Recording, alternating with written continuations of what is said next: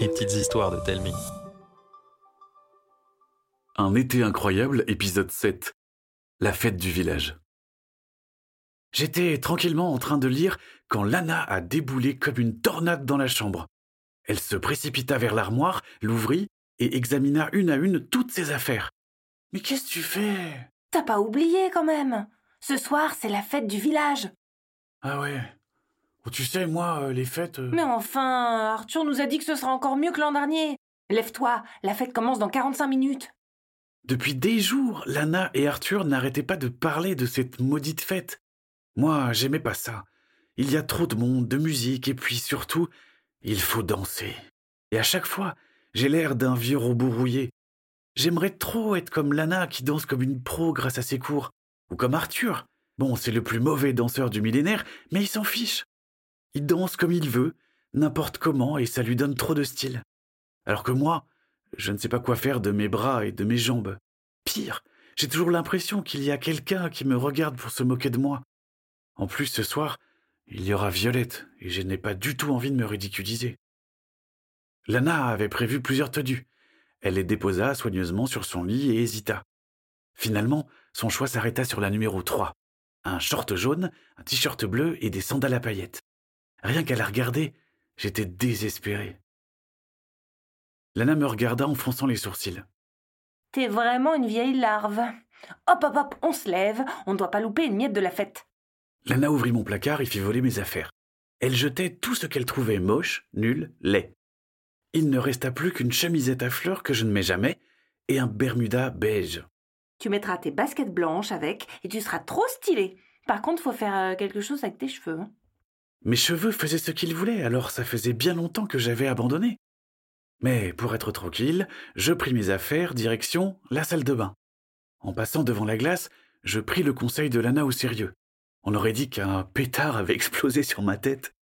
Je me passai un coup de peigne, mais il se coinça dans mes nœuds. J'essayais alors de plaquer mes cheveux avec de l'eau, mais ils persistaient à rester en bataille. Je tentais de les sécher avec un sèche-cheveux à puissance max, mais rien n'y faisait. Mes cheveux étaient déterminés à se dresser comme bon leur semblait. En me voyant revenir, Lana sourit. Au moins, ça te donne un style. Toute la famille descendit au village. Une fois arrivé, on abandonna mamie et les parents pour aller chercher Arthur chez lui. On eut à peine le temps de sonner qu'il surgit, méconnaissable. Il avait abandonné sa casquette fétiche. Ses cheveux pleins de gel étaient plaqués en arrière. Il portait une chemise blanche avec des manches parfaitement retroussées, un jean bleu impeccablement repassé et des baskets noires archinaves. Son père lui avait même prêté son nœud papillon préféré, le vert à pois bleu. Il avait une de ses classes. À côté de Lana toute colorée et de lui, j'avais l'air banal. D'un coup, j'eus l'impression que ma chemise était trop serrée. J'étouffais tellement que je fus obligé d'enlever le premier bouton. Vous avez trop la classe. Toi aussi. Lana et Arthur se transformèrent en tempête de mots. La fête du village était le seul moment de l'année où ils parlaient le même langage. Moi, je les écoutais distraitement. Je priais pour qu'on puisse directement passer à la fin de soirée. Évidemment, ça n'est pas arrivé. La musique résonnait tout autour de nous. En à peine trois pas, on arriva sur la place du village. La fête battait déjà son plein. Au milieu de la place, une grande piste de danse avait été aménagée, éclairée par des projecteurs de toutes les couleurs. Tout le monde dansait, chantait ou discutait assis sur les bancs ou derrière les tables dressées pour l'occasion. Du coin de l'œil, j'aperçus Violette qui accourut à notre rencontre. Elle était vêtue d'une grande robe cintrée, blanche, qui lui donnait des allures de princesse. Une nouvelle chanson commença. Lana fit des tas de petits bons, c'était sa chanson préférée. Elle entraîna Violette sur la piste. Arthur me tira par le bras pour qu'on les rejoigne, mais j'étais bloqué, plus lourd qu'une statue. J'ai soif, je vais aller chercher un truc. Arthur n'insista pas. Avait-il deviné que j'avais menti? Sous les lumières, mes copains s'illuminèrent de mille couleurs. Les cheveux bruns de Violette se changèrent en une cascade arc-en-ciel, et puis une vision d'horreur me sortit de mon rêve. À quelques mètres de moi, près du stand de hot-dog, j'aperçus les roitelets des sables en train de s'empiffrer. Avec leurs cheveux pleins de gel, leurs blousons en cuir et leurs baskets multicolores, eux aussi, ils avaient un look beaucoup plus stylé que le mien. une main se posa sur mon épaule et me fit sursauter. Pourquoi tu viens pas danser? Je. J'attends encore un peu. T'attends quoi? Ben. euh, que ce soit ma musique préférée? Violette haussa les épaules en pouffant, puis repartit danser. Je pris un verre de limonade et je m'assis sur un banc, à côté de deux vieux qui se dandinaient gaiement. Ma cousine me vit. Pourquoi tu viens pas? Tu sais pourquoi? Je danse comme un grippin. Je veux pas me ridiculiser. Bah, regarde Arthur, il s'en fiche de savoir danser. Ouais, bah moi j'ai pas ce super pouvoir-là. Viens t'amuser, plutôt que de faire ta courge rabougrie. Elle me tira avec force, et sans que je puisse rien faire, j'étais au milieu de la piste, entouré par Arthur et Violette, qui sourirent en me voyant enfin avec eux. Violette me prit des mains et m'entraîna avec elle. Au début, j'avais vraiment l'impression d'être un pantin en bois, mais un pas après l'autre, je réussis à devenir maître de mon corps. Balancer mes bras et mes jambes où je voulais, n'importe comment, et je m'en fichais. Même Arthur et Lana s'arrêtèrent de danser pour me regarder, épatés. Violette souriait. Je me sentis assez à l'aise pour sortir l'unique pas de danse que je connaissais. Une invention qui datait du CP. J'appelais ça la danse du poisson. Il suffisait de se pincer le nez, de fermer les yeux et de frétiller en descendant et en remontant. Les copains étaient ébahis. Et puis, j'ai entendu des ricanements. C'étaient les roitelets. Du bord de la piste, ses paupiètes rigolaient comme des baleines en me pointant du doigt. Et d'un coup, des tas de sourires en coin fleurirent. Aussitôt, je redevins un pantin rouillé qui se figea comme une statue. Mes copains me regardèrent sans comprendre.